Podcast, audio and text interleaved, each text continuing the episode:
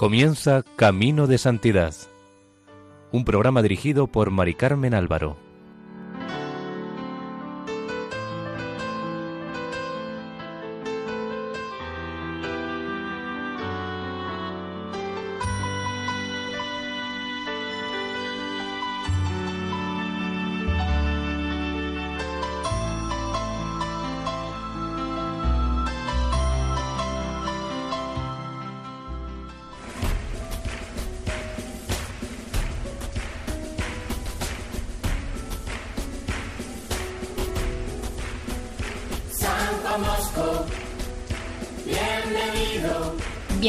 Al programa Camino de Santidad, realizado por los voluntarios de Nuestra Señora de Lledó de Castellón. Hoy les invitamos a escuchar el séptimo capítulo dedicado a la vida de San Juan Bosco.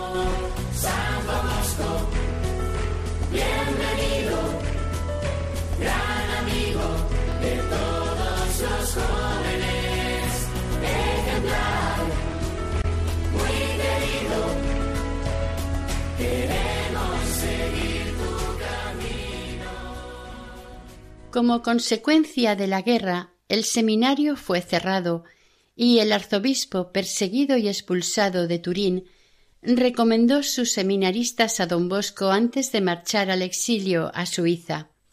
El santo los recogió en el oratorio, por lo que desde 1848 éste se convirtió en el seminario de la archidiócesis y del Piamonte por espacio de veinte años. Los profesores también daban clases en el oratorio, por lo que gran número de jóvenes recogidos y mantenidos por el celo de don Bosco volvieron siendo ya sacerdotes a sus respectivas diócesis. Los frutos abundantes que se obtenían en los ejercicios espirituales hacían que don Bosco se interesase en proporcionárselos a los jóvenes del oratorio y de Turín en general, siempre que veía la ocasión para que los hicieran. En unos celebrados en 1849 distribuyó a todos los participantes un folleto como recuerdo titulado Aviso de un amigo de la juventud según las necesidades de los tiempos. La obra de los oratorios triunfaba. La opinión pública les era favorable, por lo que el gobierno tuvo que interesarse por ellos. El señor Volpato, que ocupaba un puesto importante en el Estado, le dijo a don Bosco que pusiera su obra bajo la protección del gobierno, lo cual a don Bosco no le pareció bien, pero este señor, a escondidas y por iniciativa propia, presentó una petición de subvención al Ministerio del Interior. El Senado, antes de tomar una resolución sobre el asunto, nombró una comisión para que visitara el oratorio. Esta comisión se presentó en Baldoco un día de fiesta, en enero de 1850 sin previo aviso. Los tres señores que la formaban quedaron maravillados de la cantidad de jóvenes que había y la alegría que allí reinaba. Entre otras cosas, fueron informados de que además del oratorio festivo, había también un asilo de beneficencia, la conversación recayó sobre los medios con que contaba don Bosco para hacer frente a todos los gastos. Él informó que sencillamente contaba con la providencia divina. Después los señores de la comisión visitaron la casa y las clases de catecismo y asistieron a la función religiosa, quedando todos muy satisfechos. El 1 de marzo se presentó la petición para ser discutida en el Senado siendo aprobada por la Asamblea, con el acuerdo de remitir la solicitud al Ministerio del Interior para que se subvencionase el nuevo instituto. Desde aquel día el oratorio con el asilo anexo fueron subvencionados por el gobierno. Para evitar que los jóvenes se inscribiesen en sociedades peligrosas fundadas entonces por la masonería, organizó una sociedad para ellos que tenía por objeto el bienestar temporal, además del provecho espiritual de sus inscritos. Para ello impuso a los que se quisieran afiliar la condición de que tenían que pertenecer a la Compañía de San Luis. Así nació la Sociedad de Socorros Mutuos, inaugurada en la capilla el 1 de julio de 1850. Esta fue como la primera semilla de aquellas otras innumerables sociedades o uniones de obreros católicos que después florecerían en Italia. La nueva sociedad fundada por don Bosco despertó la rabia de los corruptores del pueblo y trataron por todos los medios de separar de ésta a los jóvenes. José Brosio dijo que a él le ofrecieron seiscientas liras y un buen empleo si se salía del oratorio y sacaba de él a aquellos de sus compañeros sobre los que ejercía mayor influencia, pero él despreció aquel ofrecimiento. El amor del santo por el Papa le llevó a ser de los primeros en atender la petición del óbolo de San Pedro, fundado en 1849 para aliviar la pobreza de Pío IX, quien estaba desterrado en Gaeta, desde el año anterior a causa de la revolución que había estallado en Roma. Don Bosco en aquella ocasión invitó a los chicos del oratorio a cooperar, considerando una gran dicha dar pruebas de cariño y respeto al jefe de la Iglesia. Los chicos se privaron aún de lo necesario e hicieron una colecta que sumó treinta y tres liras. El Papa, agradecido por la afectuosa y sencilla aportación, les hizo llegar a todos su agradecimiento y bendición. Emocionado, hizo que con aquel dinero se compraran la cantidad de rosarios que alcanzase la suma. Se compraron sesenta docenas que le hicieron llegar a don Bosco, quien los repartió el 21 de julio, domingo, entre todos los jóvenes de tres oratorios que fueron convocados en Baldoco. Acudieron tantos que los rosarios enviados por el Papa no bastaron y se tuvieron que comprar en Turín varios centenares más para que quedaran todos contentos. El 2 de febrero de 1850, fiesta de San Francisco de Sales, los jóvenes José Bussati, Félix Reviglio, Santiago Belia y Carlos Gastini vistieron la sotana. En catorce meses don Bosco los había preparado para el examen de admisión al curso de filosofía en el seminario metropolitano. El 19 de febrero se dio un paso importante en Baldoco. El señor Pinardi, antiguo dueño del terreno, cansado de las riñas y alborotos que tenían lugar en la vecina casa Bellezza, le propuso al santo que le comprara la suya propia por treinta mil liras. El abate Rosmini le prestó veinte mil liras, pero faltaban diez mil, y éstas el santo las encargó y puso en manos de la providencia. El domingo siguiente, don Cafaso, contra su costumbre, no solía ir en día festivo, fue al oratorio. No había querido retrasar el encargo de la condesa Casaccia Riccardi, quien le había dado diez mil liras para que don Bosco las emplease en lo que juzgase mejor para la gloria de Dios. Los dos santos sacerdotes no pudieron dejar de ver en este hecho la mano de Dios. También el propietario se quedó maravillado al ver la rapidez de la compraventa. Las tres mil quinientas liras que faltaban para pagar los gastos se los proporcionó el banquero José Cota, protector suyo y amigo del oratorio. Un mes después de haber comprado la casa Pinardi, don Bosco quiso levantar una iglesia en honor de San Francisco de Sales. Pero ¿de dónde sacar los fondos? El santo le dijo a su madre Dios, que es más bueno y más generoso que nosotros, tiene dinero para todo el mundo y para una obra que ha de servir para su mayor gloria, espero que nos lo mandará a su tiempo y en el lugar debido. Con esta confianza y sin tener un céntimo, empezó a tratar con el arquitecto y el contratista.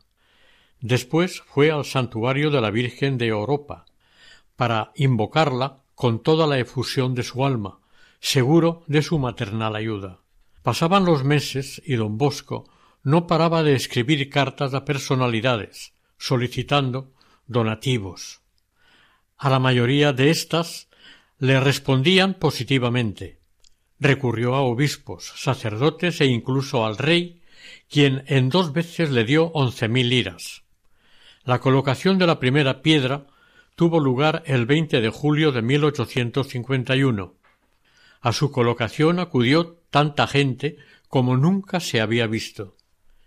Entrada ya la noche, cuando se quedó don Bosco solo con los alumnos internos, a los que la construcción de aquella iglesia les parecía la obra más grande allí posible, él les dijo con seguridad Oh, esto no es nada. Ya veréis lo que se va a construir. Aquí, por delante, alrededor. Durante los trabajos, como quiera que los albañiles blasfemaban, no dejó de insistir hasta que le prometieron corregirse de este feo vicio.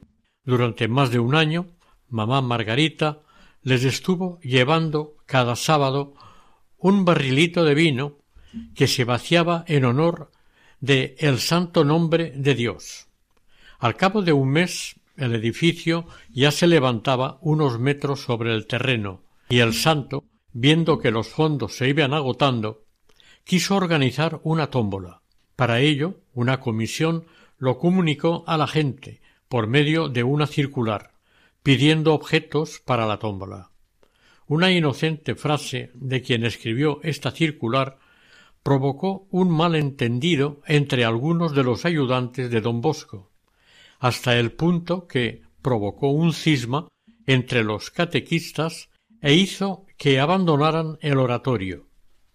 Pero una vez más don Bosco no perdió la calma. Monseñor Franconi, desde su destierro en León, lo apoyó y lo nombró jefe de todos los oratorios fundados por él. Aunque el autor del cisma no volvió más, los catequistas, uno tras otro, fueron regresando. Al año siguiente voló el polvorín de la ciudad con una terrible explosión, seguida de una segunda. Los daños fueron enormes, pero fue visible la protección del cielo en la cercana casa de la Divina Providencia y en el oratorio de Baldoco, que se hallaba a quinientos metros del polvorín. Sobre esta catástrofe hubo un hecho que tiene el sello de lo extraordinario.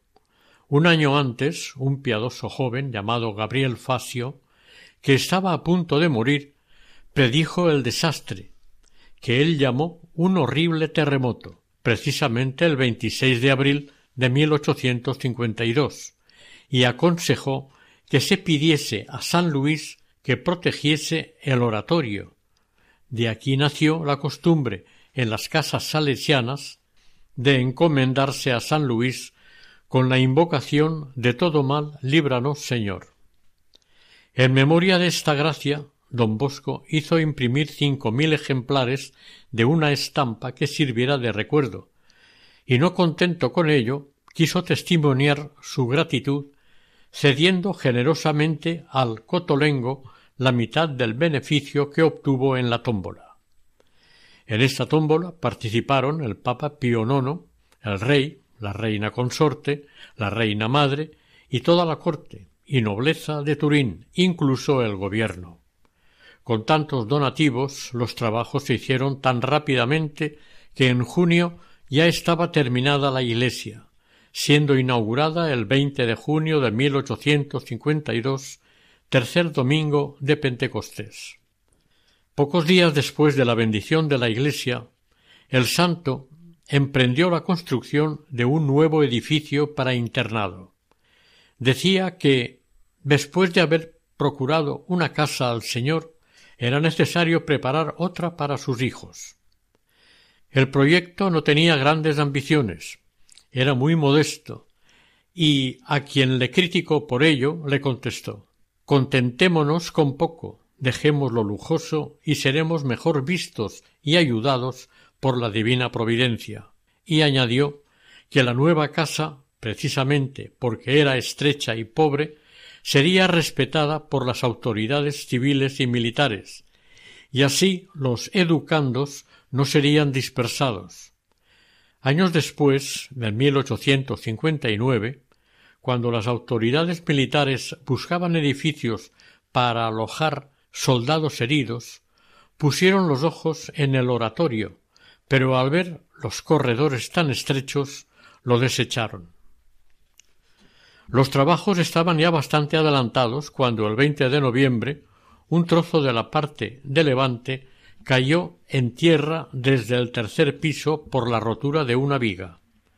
Don Bosco, aunque con la angustia de aquellos momentos y sobre todo por los tres obreros heridos graves, alzando los ojos al cielo, repitió aquella frase que solía decir en las circunstancias dolorosas Hágase la voluntad de Dios, todo como Dios quiera.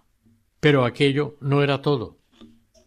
Cuando ya estaba el edificio para tejar, aguaceros violentos obligaron a interrumpir los trabajos.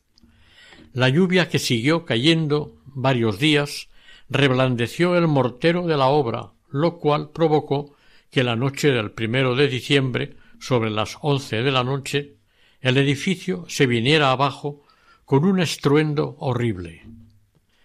El susto de niños y mayores fue imponente, y cuando supo que no había resultado nadie herido, don Bosco los tranquilizó gastando bromas.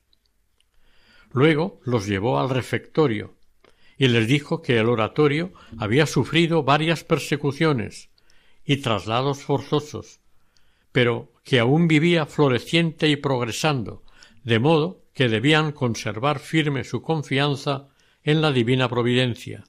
Después los hizo arrodillar y rezar las letanías en acción de gracias al Señor y a la Santísima Virgen que tan visiblemente los habían protegido. Ya tranquilos, todos se volvieron a acostar. A las cinco y media de la mañana cayó la otra parte del edificio con un estruendo mayor que el anterior y causando tal sacudida que la casa antigua tembló durante unos segundos. El santo reunió a todos en la iglesia y los animó a dar gracias a Dios otra vez por haber salido ilesos del nuevo derrumbamiento de modo tan milagroso y celebró la Santa Misa. Al salir de la iglesia con su habitual sonrisa exclamó El demonio ha querido darnos un puntapié. Pero estad tranquilos, el Señor es más fuerte que él. Al poco se presentó el alcalde con dos arquitectos del ayuntamiento, quienes examinaron atentamente las ruinas del edificio caído, y uno de ellos, asombrado, le preguntó a don Bosco ¿Quién dormía la noche pasada en aquel rincón? El santo le respondió En la parte alta yo, y en la planta baja varios jovencitos. El arquitecto lo tomó del brazo y le dijo Vaya con sus jovencitos a dar gracias a la Virgen, porque tiene motivos de sobra para ellos. Esa pilastra está en pie contra todas las leyes del equilibrio. Si se hubiese caído, los habría aplastado a todos en la cama. Desafío a todos los arquitectos del mundo a mantener en pie una torre con esa inclinación. Es un verdadero milagro. Y mandó que la demolieran con precaución, poco a poco, desde andamios. Hacia las ocho un muro que todavía quedaba en pie se desplomó con un estrépito espantoso, lanzando vigas, piedras y ladrillos a varios metros de distancia. Don Bosco por un instante quedó atónito, se puso pálido, pero recobrando la calma, dijo sonriendo Hemos jugado al juego de los ladrillos. Aceptemos todo lo que nos venga de las manos de Dios. Yo os aseguro que el Señor tendrá muy presente nuestra resignación. Con la vuelta de la primavera se reanudaron los trabajos del nuevo edificio con la ayuda de muchos e importantes bienhechores, entre ellos, una vez más, el rey Víctor Manuel. El santo pensó que había que crear talleres dentro del oratorio para sacar a los muchachos de los trabajos de las fábricas, para lo cual, a partir de 1853, comenzó la construcción de talleres de calzado, sastrería, carpintería, imprenta y metalistería. Don Bosco fue su primer maestro. Gracias a esto, trescientos muchachos dejaron de trabajar en las fábricas. Para 1869 había ya trescientos setenta y cinco internos y entre 1854 y ese año ya habían pasado por el internado más de ochocientos muchachos. Para 1860 ya tenían completa la educación media para sus chicos, insistiendo en que sus estudios fueran los mejores. Para hacernos una idea de la calidad de los estudios impartidos en el oratorio, referiremos el comentario de un profesor de la Universidad de Turín que dijo En el oratorio de don Bosco usted tiene que estudiar, realmente estudiar. El crucifijo y la Virgen tomaron posesión de aquellas humildes escuelas profesionales que pronto demostraron la gran ventaja espiritual, moral y material que habían de reportar a los alumnos además de acoger chicos para aprender oficios en los talleres profesionales, también acogió niños que se dedicarían a estudiar carreras, y a la sección de aprendices obreros se añadió la de estudiantes. Nacía así una obra de altísima importancia social, la convivencia de los dos elementos base y símbolo de lo que ha de ser la armonía de las llamadas clases sociales reinaba entre todos la más completa confianza y trato cordial. Al cabo de pocos años, el número de estudiantes igualó al de los artesanos. Cuando don Bosco ya no pudo atender a los estudiantes, los envió a escuelas privadas, pero oficialmente reconocidas, donde los aceptaron gustosos y gratis, saliendo de allí muy bien formados centenares de hijos del pueblo, muchos de los cuales llegaron a ser buenos sacerdotes, profesores, médicos, jueces, notarios, procuradores y abogados. Los cuidados de las construcciones de los edificios en el oratorio no distrajo a don Bosco del propósito de trabajar sin descanso por la religión, era necesario combatir la desvergonzada propaganda que hacían los protestantes desde que el gobierno había dado la libertad de culto, para la cual los católicos no estaban preparados. El santo se dedicó a escribir y publicar folletos ricos en recuerdos y máximas morales y religiosas adaptadas a los tiempos. Estos se repartían gratuitamente a los jóvenes y adultos especialmente con ocasión de ejercicios espirituales, misiones, novenas, triduos y fiestas. El santo sabía, por gente que acudía a Baldoco y se lo contaba, lo que se tramaba en las reuniones de las sectas, y además que las herejías se hacían notar ya en los pueblos. El santo lo comunicaba a la curia, la cual, gracias a estos avisos, previno a las parroquias. Apenas conoció los manejos de los protestantes, escribió y publicó un librito titulado Avisos a los católicos, el cual iba precedido de un prólogo que era una ardiente defensa de la fe. En dos años se repartieron más de doscientos mil ejemplares. Con esta publicación y otras muchas provocó el furor y la rabia de los protestantes. También los obispos tuvieron que afrontar con valor apostólico las amenazas y peligros derivados de ellos. Además, con la bendición de Monseñor Franconi y de los obispos del Piamonte, comenzó a publicar una serie de libritos sencillos y con lenguaje popular, relativos exclusivamente a la religión católica. Llevaban por título Lecturas católicas. El primer volumen se publicó en marzo de 1853. Quien lea ahora esta obra comprenderá por qué a don Bosco se le llamaba con justicia el martillo de los protestantes. Nadie de los que revisaban o censuraban aquellos fáciles y brillantes libros tuvo valor para autorizarlos con su firma. El vicario general de Ibrea dio su permiso pero con la condición de que el nombre del censor no se citara, que fuera suficiente con el sello de la curia. Los protestantes intentaron combatir las lecturas católicas en los periódicos con la publicación de las lecturas evangélicas, pero no era posible competir con la verdad y la insuperable claridad y sencillez del estilo de Don Bosco.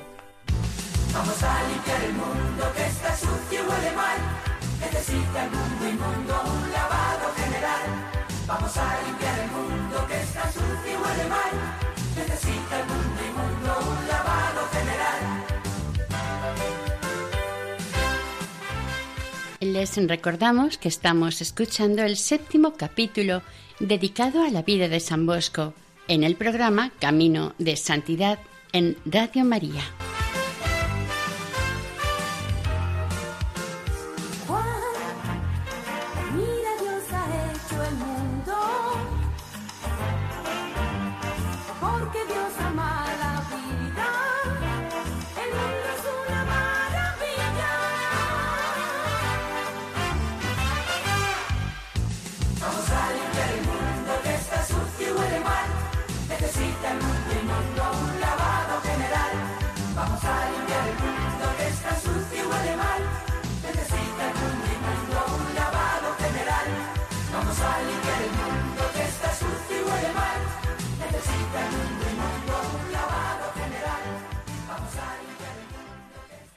Empeñados en obligarle a que desistiera de la publicación, cambiaron de táctica y empezaron a ir al oratorio en grupos de dos o más para mantener discusiones religiosas con él.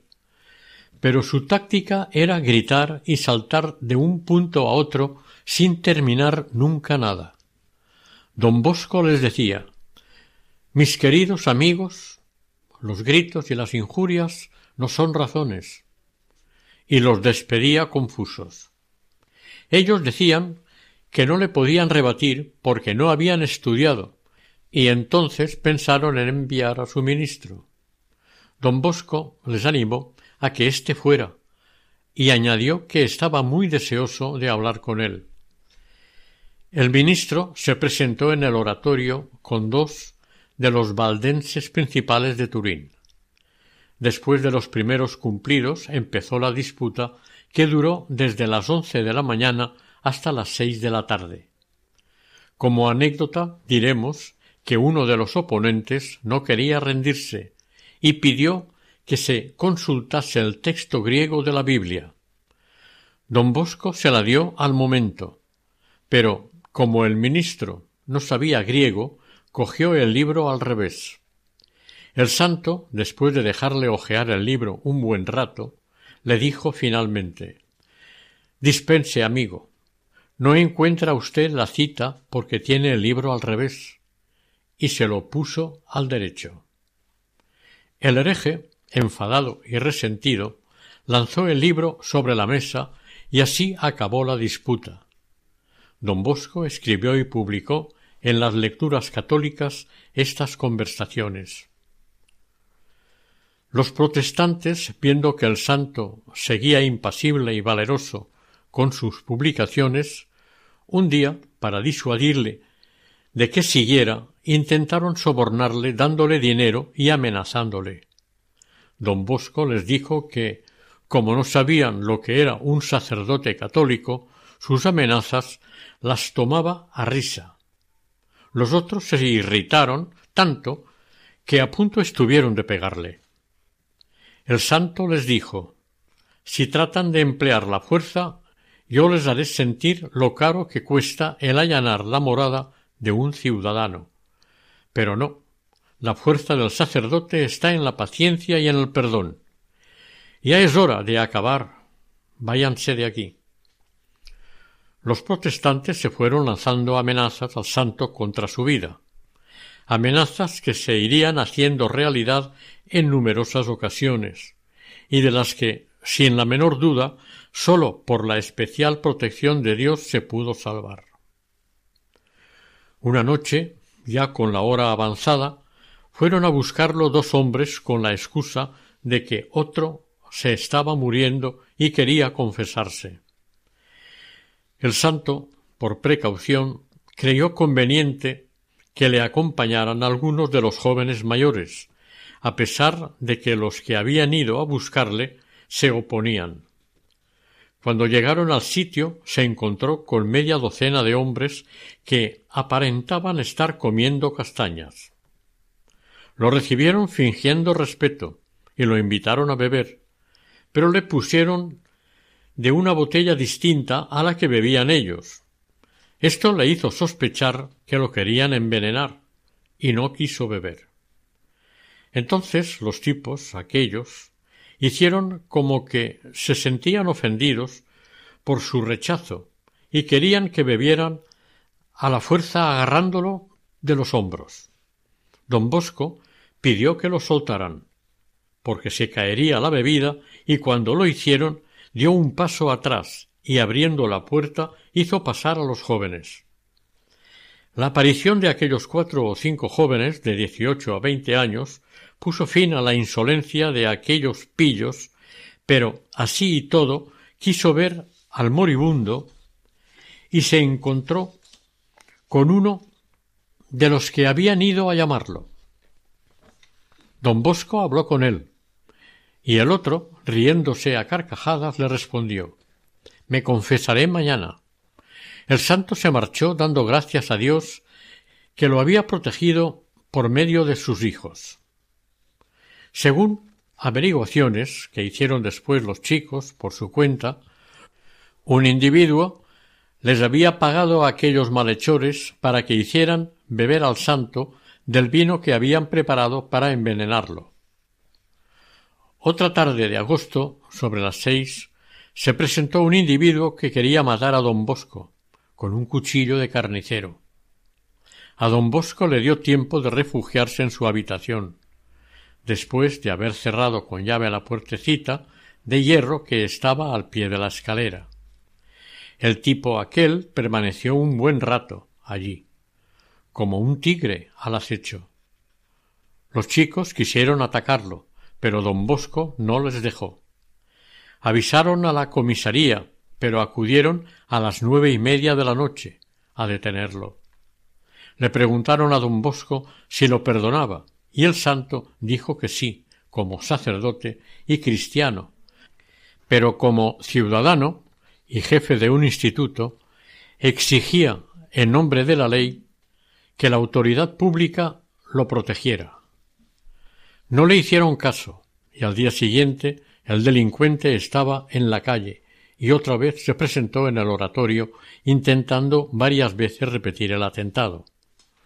Un amigo de don Bosco viendo que la fuerza pública no le protegía, quiso hablar con el malhechor y éste le dijo que estaba pagado y que si le daban lo que los otros le pagaban, se marcharía. Así lo hicieron y entregaron ochenta francos y otros ochenta de propina, y así terminó aquella amenaza. Fueron varios los atentados que tuvo en los que lo llamaban para confesar a alguien y era mentira. Cuando él se iba del lugar decía Perdonémoslos y recemos para que se corrijan. Desgraciados, son enemigos de la religión.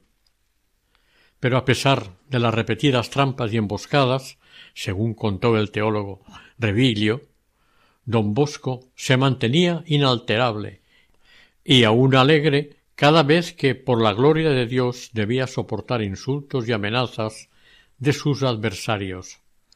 Jamás llevó armas para defenderse, ni empleó su fuerza prodigiosa para rechazar los ataques de que fue víctima. Pero en aquellos años, cuando tenía que volver a casa de noche, algunos de los mayores de entre los asilados iban a esperarlo cerca del manicomio, que era el límite de la ciudad por la parte de Baldoco. A menudo le avisaban personas que lo apreciaban y recibía cartas anónimas que le indicaban que fuera precavido en ciertos momentos. Pero quien verdaderamente velaba por don Bosco era la divina providencia, y a veces por medios bastante sorprendentes. Una noche en 1852 volvía a casa solo y con algo de temor, cuando como salido de la tierra vio acercársele un perro enorme de raza desconocida, con el pelaje gris, hocicos prolongados, orejas levantadas y de un metro de alzada. De momento tuvo recelo, pero cuando vio que no le amenazaba, sino que le hacía fiestas, pronto se hicieron amigos. El animal le acompañó hasta el oratorio y enseguida, sin entrar, se marchó. Esto seguiría sucediendo cada vez que no podía volver a casa a tiempo o no le acompañaban personas de confianza. Apenas pasaba los últimos edificios, veía salir al perro, al que llamó Gris, de alguna parte de la calle. Varias veces mamá Margarita, viendo que su hijo no llegaba, envió a algunos de los chicos del oratorio a buscarle y siempre lo vieron acompañado de su misterioso perro. Fueron muchísimos los peligros de los que salvó el gris a don Bosco.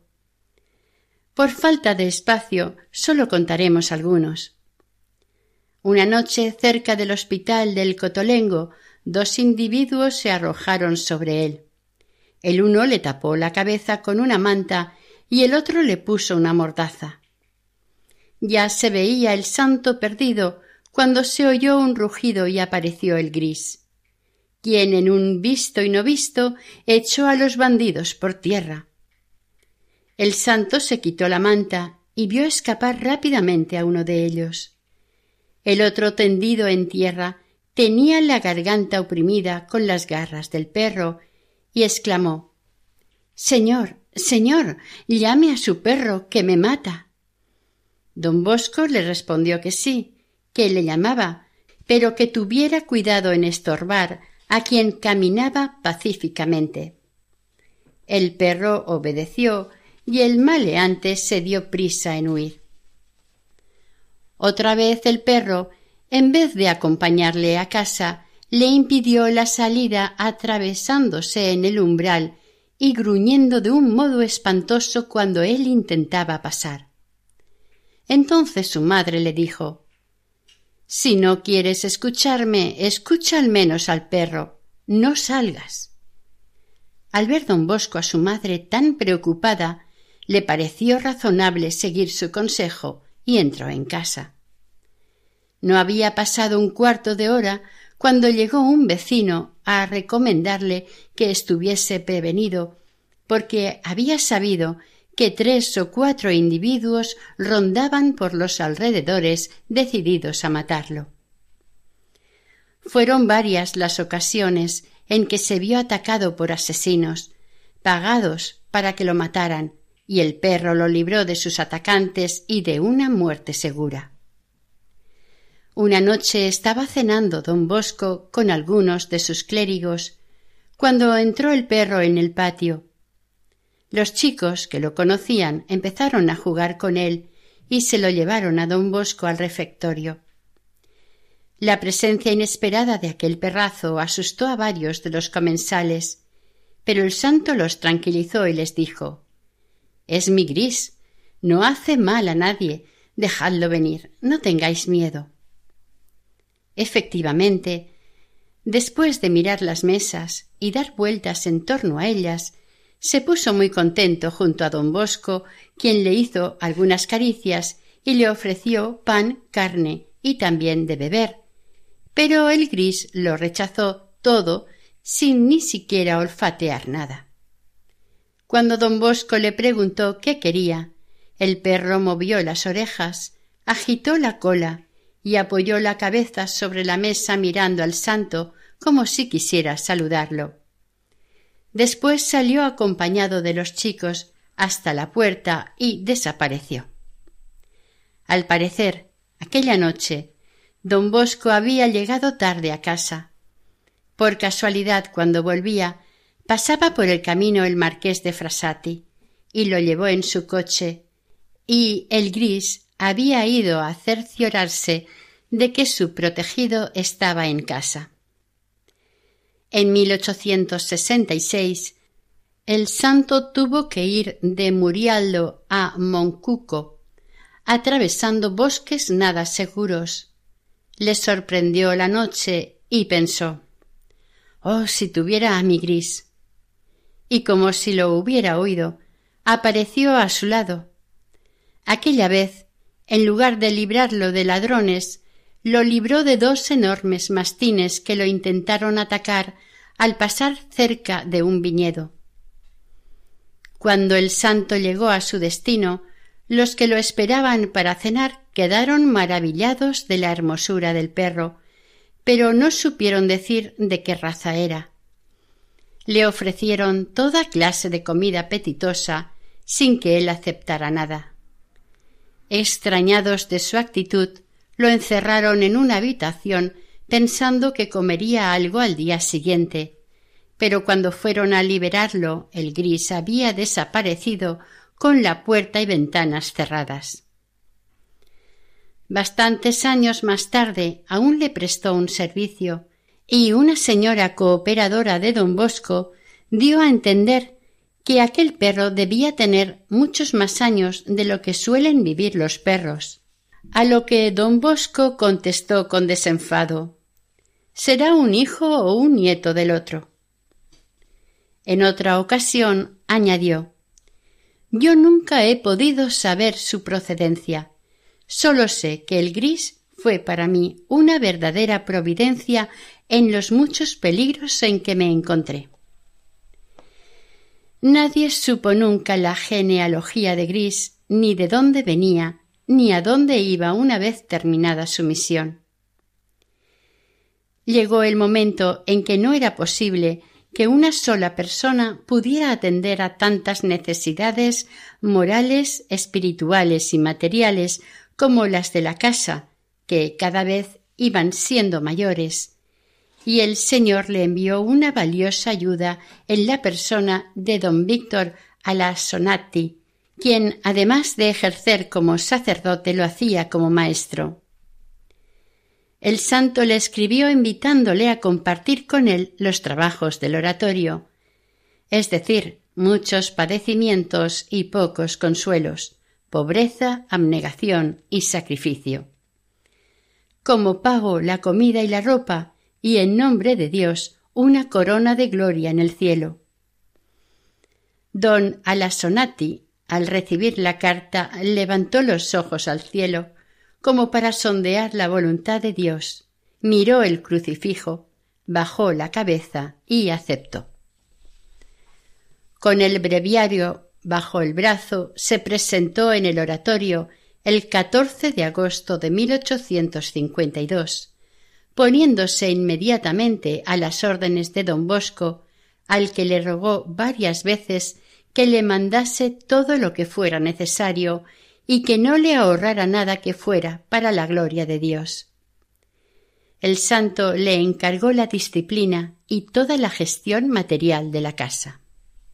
Al día siguiente, 15 de agosto, fiesta de la Asunción de María Santísima a los cielos, don Alasonati se estrenaba asistiendo a un enfermo de cólera.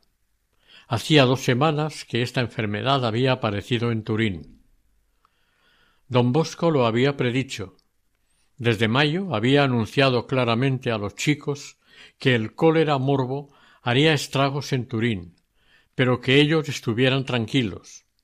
Si hacían lo que él les decía, se verían libres de la epidemia. Les dijo Lo primero de todo es vivir en gracia de Dios.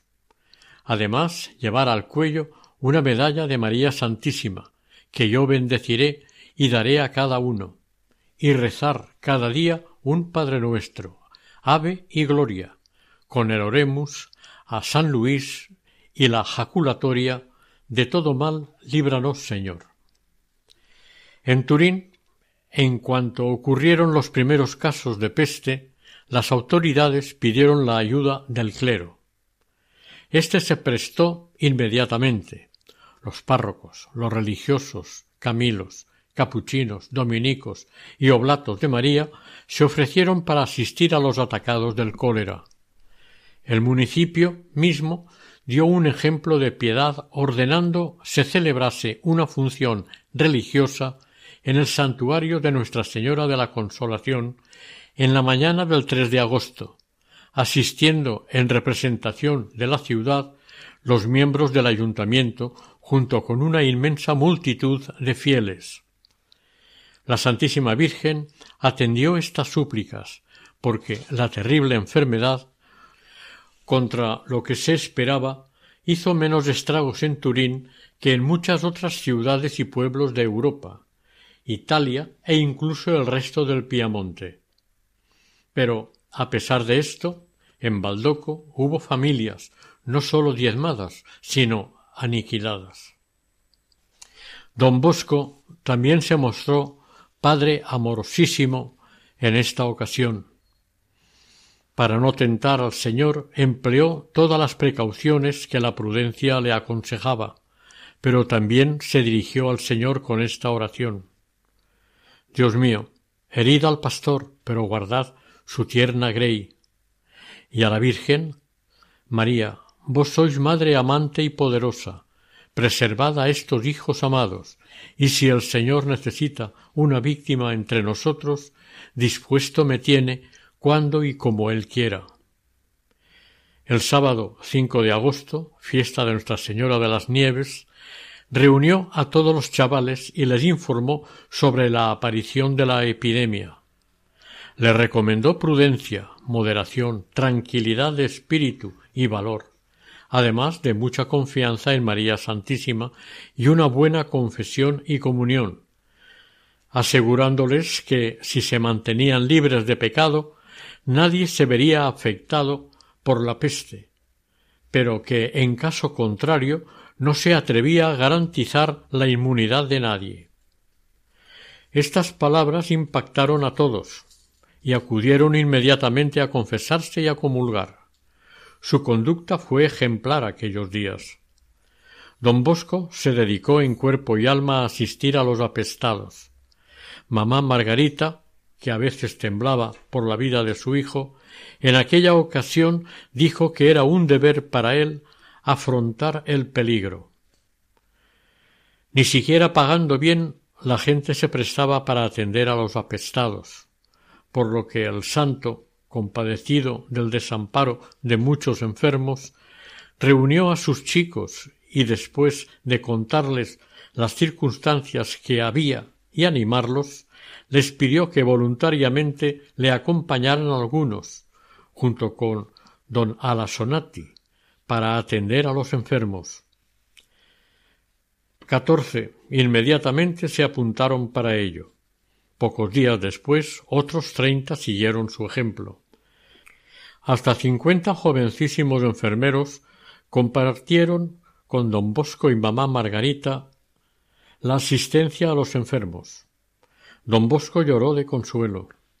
Después de darles algunas normas a fin de que sus servicios fueran de provecho para el cuerpo y el alma de los apestados, los animó a trabajar por ellos. Les dijo Manteneos en gracia de Dios, rezadle a la Virgen, y os aseguro que ningún alumno del oratorio será atacado del mal. Cuando se supo que los jovencitos del oratorio se dedicaban a ayudar a los apestados, las peticiones para ser asistidos por ellos fueron tantas que tuvieron que dejar de tener horario. De día y de noche estaban entregados a la atención de los enfermos. Algunos no tenían tiempo ni de volver a comer a Baldoco, y comían en casa del enfermo. A nadie dejaron morir sin sacramentos. Consiguieron que muchos se curaran. Parecían enfermeros de profesión. Cuando encontraban algún enfermo sin sábanas, mantas o camisa, corrían a decírselo a mamá Margarita, que pronto lo conseguía. Pero también pronto, con tanta generosidad, no quedó en la casa más que lo que llevaba cada uno encima. Hubo alguna ocasión en que aquella santa mujer dio un mantel del altar, un amito y un alba. Parecía una profanación, pero era un acto de caridad exquisita, porque aquellas benditas telas cubrían los desnudos miembros de Jesús en la persona de un coleroso. Cuando terminó la epidemia, todo el oratorio dio gracias al Señor por haber sido amorosamente preservados del cólera. La promesa hecha por don Bosco a los chicos se había cumplido. Aunque el cólera entró en la habitación de don Bosco porque una noche él sintió todos los síntomas de la enfermedad. Pero al momento se encomendó a María Santísima, puso su vida en manos de Dios y tomó los primeros cuidados que empleaba con los enfermos. Después de un cuarto de hora, vencido por el cansancio y bañado de sudor, se durmió. Por la mañana se despertó completamente repuesto.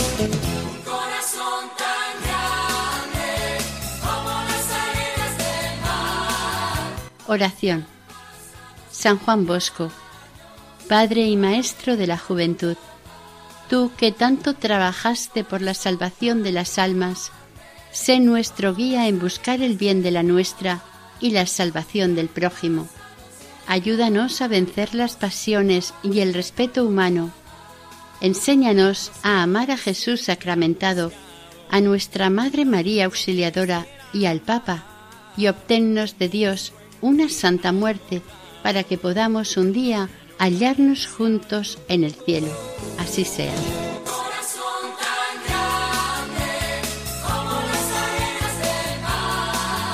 Finalizamos aquí el séptimo capítulo dedicado a la vida de San Juan Bosco, dentro del programa Camino de Santidad, elaborado por el equipo de Radio María en Castellón de Nuestra Señora del Lledó.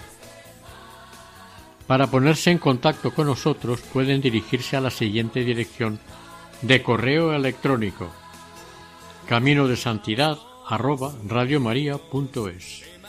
Si desean adquirir el programa pueden solicitarlo al teléfono 91 822 80 10. También lo pueden escuchar e incluso descargar en la sección podcast de la web de Radio María. Deseamos que el Señor y la Virgen les bendigan.